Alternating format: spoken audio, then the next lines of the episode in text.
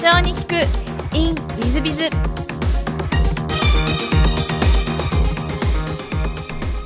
ィズビズの新谷です。先週の続きをお聞きください。でその後あのサイバービズ今のザプラスさんは共同で起業されてらっしゃるんですがこれも太鼓式マッサージと同時並行でいらっしゃったんですか？そうです。あの太鼓式マッサージも非常にうまくいってたんですけどあのやはり、えー、僕の本職というかやっぱりインターネットとかコンピューターとか、まあ、そちらの分野が僕にとってのやっぱり一番の戻るべき場所みたいな、まあ、そんなような気持ちだったんですね。でまあ店舗のビジネスをどんどん拡大して多店舗展開をしていくっていうのも一つのまあ選択肢ではあったんですけどやはりどちらかというと、まあ、そこを本格的にこう展開するというよりはやはりインターネットの世界に戻りたいっていう気持ちの方が強かったと思います。なるほどで当時ちょうどあの i モードがスタートする、まあえー、直前ぐらいだったので、まあ、マーケットが多分すごく拡大するだろうとあのインターネットで、えー、課金ができるというか集金ができるというのって、まあ、今ではもうクレジットカードを使ってあの課金するのはまあ当たり前ですしあの100円でも200円でもクレジットカードで皆さん課金してますけどあの頃ってインターネットでどうやって100円200円300円課金するんだっていう、まあ、ものすごい壁だったんですよね。でそれをドコモさんとか、まあ、キャリアさんがあの電話代と一緒に決済するっていうのも非常に画期的なイノベーションが起きるっていうのを聞いてたので。まあ、それは参加するしかないかなっていうのはそんなような気持ちになったんですよね。なるほどでその後もうまたその1年後ですが株式会社イオレ今のイオレさんを創業されていらっしゃいますがイオレさんを創業させた理由というのは何かあられたんですか？あのまあ、一緒に友人と一緒にザッパラス、まあ、サイバービズですね今のザッパラスを立ち上げて、まあ、順調にうまくはいったんですけどもあの一つはあの大きな理由としては、まあ、これも僕の中のこだわりというか自分の中の気持ちが大きかったんですけどやっぱりその自己破産をして、まあ、それで面積を受けてまた事業を再開するっていうところでどうもその何ですかね自分のお金儲けというかまあなんかそういうことだけで、まあ、復活というか起業していいのかなっていうようなところが、まあ、すごく大きかったんですね。で、まあ、可能であればなんか世の中に貢献できるような、まあ、そんなようなビジネスモデルで、まあ、大きく会社を成長させ、まあ、強いては上場させてみたいというような非常に欲張りな感覚というか、まあ、自分の中のこだわりみたいのがあったんですね。それで i モードのそのイノベーションっていうのはすごく魅力的でしたしすごく広がりも感じてたんですけどもまあでもやはりそのコンテンツでこう課金をして皆さんからお金をいただくっていうことと、まあ、その社会貢献型のモデルを作るってことが、まあ、若干僕の中でまあ何ですかねうまくリンクしなかったんです。それで、まあ、当時あのスポーツが、まあ、どんどんあの企業スポーツがどんどん衰退していく時代だったんですよね。の割にはワールドカップであの日韓ワールドカップで2002年に向けてもう日本中サッカーだらけというか、まあ、サッカーでものすごく盛り上がってサッカーにはお金がどーっとこう流れ込んでた中さまざ、まな企業スポーツが衰退するっていうことで。まあ、自分の中でこの社会貢献って何だってずっと考えたところあまりこうピンとこなかったんですけどやはりスポーツってみんなでこう応援できるじゃないですか。オリンピックでも日本代表の方を無条件にこう頑張れと応援できると思うんですよね。これ素晴らしいなと思いまして。それでスポーツを応援するような仕組みというかビジネスモデルをま立ち上げようと。で i モード等を使うと非常に小口で課金ができるので、まあ、今のドネーションのようなですねそんなようなモデルをちょっと考えて、まあ、クラウドファンディングの先駆けというかドネーションの先駆けみたいなことを考えてやろうとしだすんですけど、まあ、かたややはりその既存の中のモデルでどんどんどんどん収益上げていく構造の中で、まあ、ちょっとそういうそのすごく寄付的なことをこうやっていこうっていうところでのまあそのまあせめぎ合いといいますか。であればもうシンプルにあの僕自身は外に出て、まあ、会社を立ち上げた方が、まあ、創業を一緒に、まあ、してですね、えー、みんなで頑張って実はそこそこの規模まで1年ちょっとで大きくなったんですね。ですねその後東証一部まで駆け上がるわけなんですけどある種、まあ、1年間であの僕なりに、まあ、責任は果たせたかなと思ったのでこの今のイオレっていうのを結果立ち上げることになるわけですね。うん、じゃあもしかしてあのザ・プラスとイオレさんのその、まあ、楽々連絡網みたいな事業はザ・プラスさんの中で最初やってた感じいえいえあの出てからですね一番最初は僕らは楽々連絡も何もなくて、はい、僕らはもうスポーツを支援する会社社名はイオレって実はあのまあ e ビジネスの時代昔はインターネットのことをあの IBM さんが e ビジネスなんておっしゃってましたけど、まあ、昔はそんなような言い方してたんですね。ですので e ビジネスの時代にオーレってサッカー用のオーレ応援という意味なんですけど、まあ、新たなテクノロジーを使ってスポーツを応援する会社を作ろうということでイオレを作ってで先ほどお伝えした通りサッカーが非常に盛り上がってましたので、まあ、サッカーで一つモデルを作って、まあ、そこから例えばアイスホッケーだとかさまざ、まその、まあ、困ってるスポーツ団体の方に、まあ、どんどん横展開ができるようなそんな仕組みを作りたいなと思って、まあ、スタートしたんですが、まあ、なかなかうまくいかなくて、まあ、当初はサッカー新聞の会社になってしまうわけですよね。あじゃあもともとはサッカー向けのある意味ウェブマガジンといいますか携帯マガジンといいますかそんな感じですね携帯サッカー新聞っていうタイトルで携帯サッカー新聞オーレ日本っていう名前で、まあ、要するにサッカー新聞をリアルタイムサッカー新聞みたいなのを作っていくわけですね実は。あそうなんですか。コンテンツですね。なるほど。コンテンツ配信で課金という感じで、でまあそこから実は要するにそのユーザーさんからいただいた収益で、まあ、あのそのサッカーに対して、まあ、寄付をするというか支援していこうと思ってたんですけど、まあ、実は最初はそのコンテンツ以前の問題でドネーションをやろうとしてたんですけど、なかなかそのドネーションとかクラウドファンディング的なものがなかなかご理解いただけなくてですね、まあ、結果的にもうちょっと分かりやすいコンテンツという形でスタートさせようってことになっていくわけなんですね実は。タイのタイ古式マッサージはその時もまだやってらっしゃるんですか？えそれはやってました。あの 1, 店舗だけですしで当然そこには、まあ、一緒に苦楽を共にしたメンバーがいましたので立ち上げからずっと一緒にやってたメンバーもいましたので、まあ、それはそれとしてその事業としてずっとやってました。なるほどえっとでイオレさんがその楽々連絡網に移ってた経緯っていうのは何かあられですか？あのサッカー新聞を携帯サッカー新聞をやってたって今お話しさせていただいたんですがあのいろんな実は小学校だとか高校だとか、まあ、実はあの草の根でいろんなところに取材に行ってはそれをその記事にしてたんですね。あのまあ、ネットの新聞だからできる話だと思うんですけど、まあ、J リーグだけじゃなくて、まあ、いろんなところに取材に行くと。でその時に、まあ、取材させていただいたあるよあ、えー、と小学校の、えー、サッカー部の先生からあの雨が降った時にグラウンドから体育館に練習場が変わるんだけど電話の連絡網だと遅くてあの傘さして待ってる子がいるんでなんとかできないかなっていうような、まあ、実はひょんなご相談をいただいたっていうのがきっかけなんですよ。うんなるほど。でまあうちのエンジニアの子にちょちょっと、まあ、メーディングリスト的なものをですね作ってお渡しするんですけど。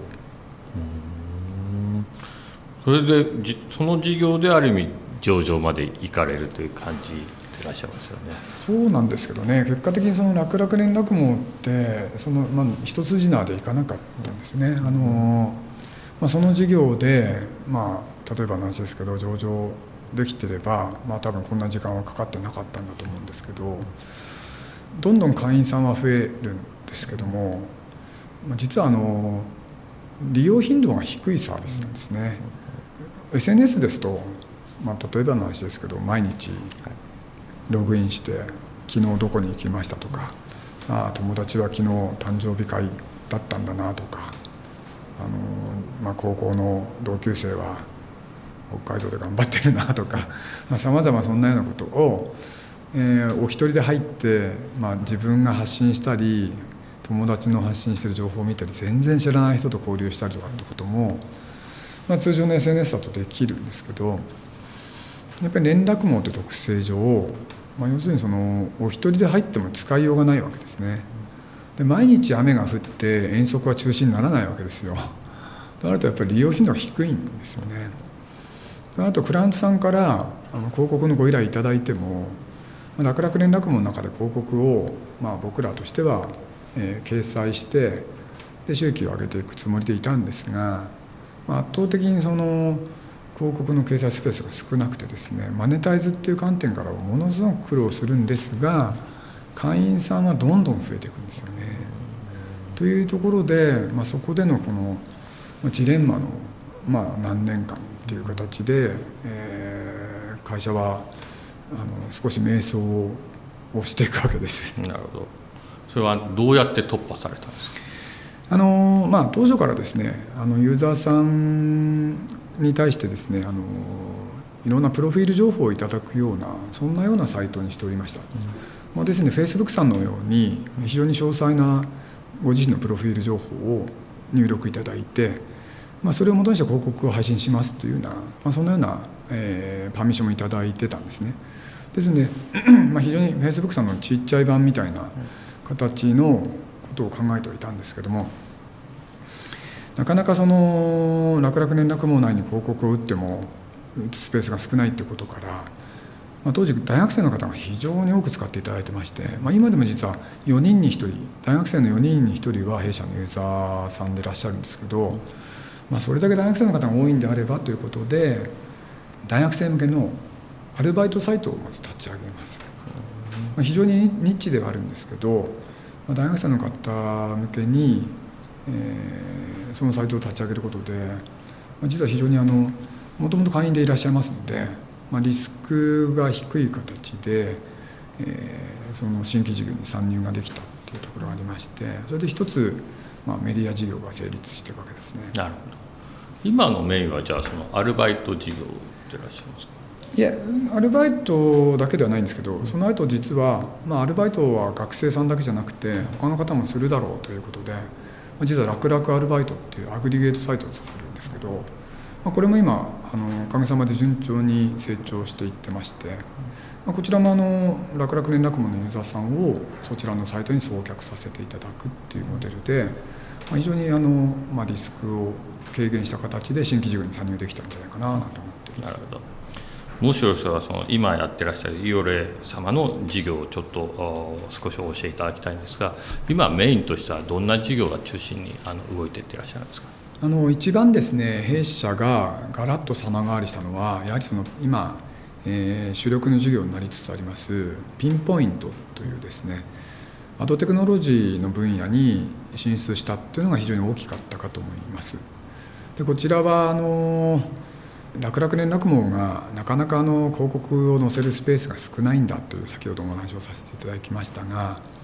まあ、それをですね、まあ、補うようなそんなようなモデルなんですね。ですので楽々連絡網で皆さんご利用になっていただいているいろんな方から頂いているプロフィール情報をもとにしまして、まあ、例えば LINE さんですとか Facebook さんですとか、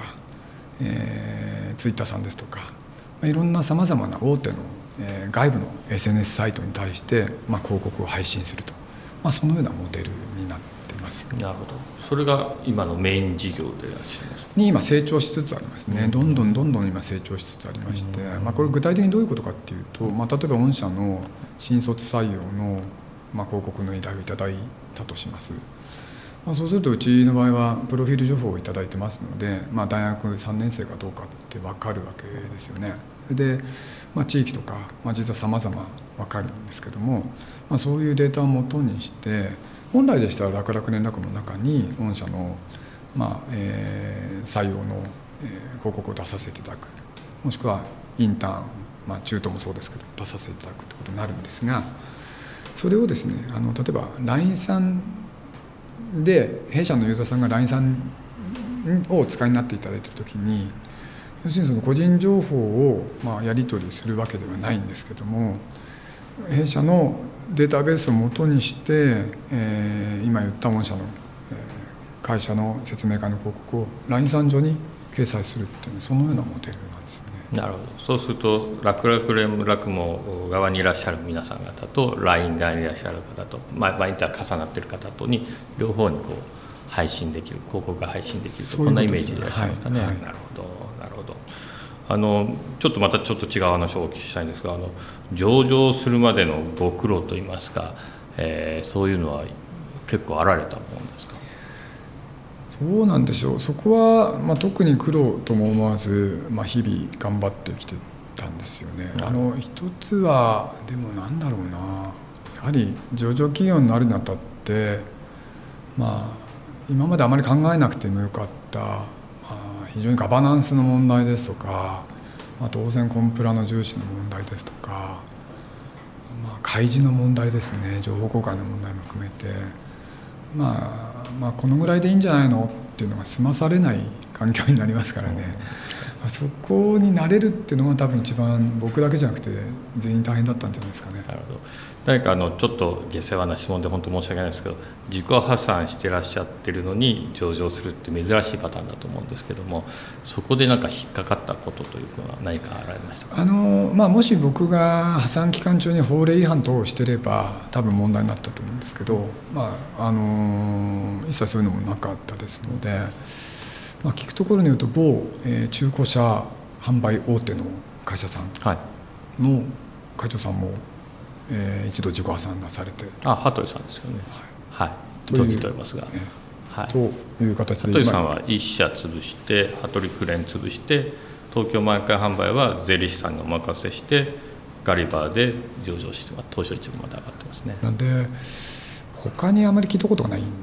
あとですね本田宗一郎さんも一回倒産させてるらしいですね。あそうなんですね。えーキエンスの会相談役かの方も2社倒産したってコンサルタントの先生がおっしゃってらっしゃって本当かどうかちょっと私確認してませんが。で、まあ、一度だからお話は聞いてみたいななんて思ってはいるんですけどだから少ないことは少ないと思うんですよね。ね。破産から上場する方ってやっぱり数はすごく少ないですよね、日本だと大変少ないんじゃないかと思いますね。まあ、僕も結構時間かかってしまいましたんで、なるほどそうでいらっしゃいますかすみません。ちょっとあの、えー時間長くなってきたんで、はい。えーっと座右の銘は明けない夜はないということで今日のお話を聞いてるともうそのままなんですけど えと選選ばれた理由を聞くのもちょっぱり失礼な話なんです。何か選ばれた理由はあられますか？いややっぱりあのしんどい時期ってみんなありますからね。やっぱりそこでやっぱりあのまあでもしんどい時期も必要なんじゃないかなって今から思うとですねまあえーあのずっと右肩上がりで成長する会社も個人もほぼいないので、まあ、そう考えるとピンチの時に本当に辛い時に、まあ、どう思うかっていうところが結構やっぱり次につながるような気がしますね。なるほど、ありがとうございます。で、最後にちょっとお聞きしたいんですが、あのこの番組、全国の社長様、もしくはこれから起業しようと思っている方向けの番組でございますものですから、できませればあの社長業としての成功の秘訣なんかを教えていただけたらなと思ってるんですけども。まあ、僕の場合はやっぱりずっとコツコツ諦めずに頑張り続けたということのような気がします。あ、というかまだママザーズに上場したばかりでもありますので、まあ、果たして今のこの状況が成功したかどうかっていうと、まあ、自分の中ではまだまだこれからだっていうところもあるんですね。ですんでずっと今まで通りまあコツコツ努力し続けることしかもうないような気がしてましてですね 好きなみですけどもう本当諦めずにやり続けるしかないんじゃないかなっていうふうに思ってます。あのえー吉田社長なんで大変重い言葉でちょっと私も反省しなきゃなもっと努力しなきゃなと思いました。本当にありがとうございます、えー本日はあのありがとうございます、えーリスナーの皆様あーぜひ参考にしていただければと思っております、えー本日もありがとうございます、えー吉田社長様本日はありがとうございました。ありがとうございました。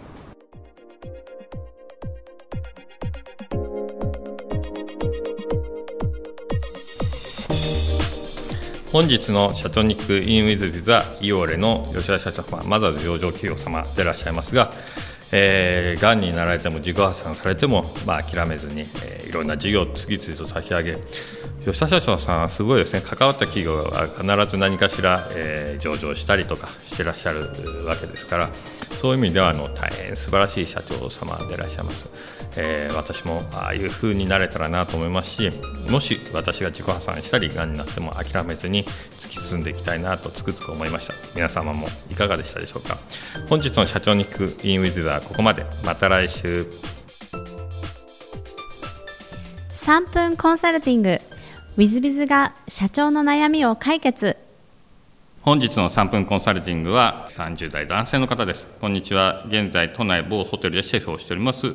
ゆうと申します。来年、友人と共同経営で経営会社を起こし、移動車のケータリングサービスを展開していく予定です。店舗を構えず移動車を選択したのは、開業費用も抑えることも大きな要因ですが、もう一つ理由があります。店舗ですとターゲッティングや立地の選定が失敗した際、移転することはなかなか容易にはできませんが、移動車を駆使することで場所にとらわれず、検証サービス展開ができる機動性を考慮したからです。売上も経費も折半でやっていきたいと考えています。えー、共同経営をする上での注意点、留意点をご教授いただきたいです。共同経営はうまくいかないという意見を多く聞きますが、多くの経営者とお会いしてきた新体社長のアドバイスを受けたら幸いですということです。えー、っと正直あの、共同経営はあの私は反対です、えー。うまくいった例を聞いたことがほとんどありません。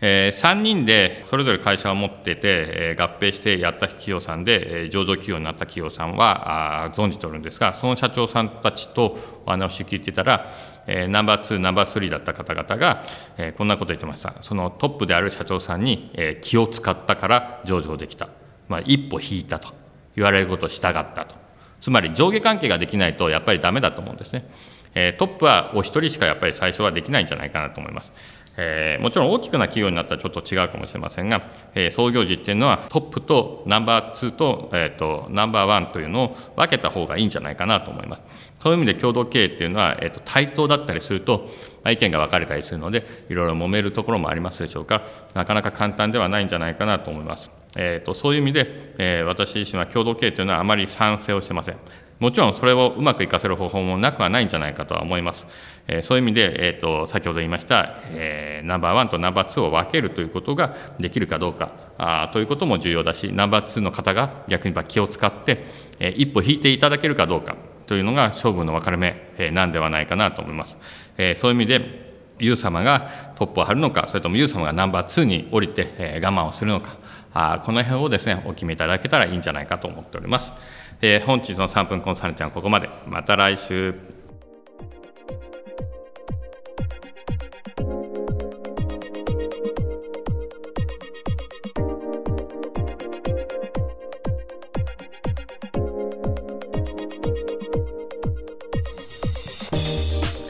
最後までお聞きいただきまして誠にありがとうございました。本日のポッドキャストはここまでになります。また来週お楽しみに。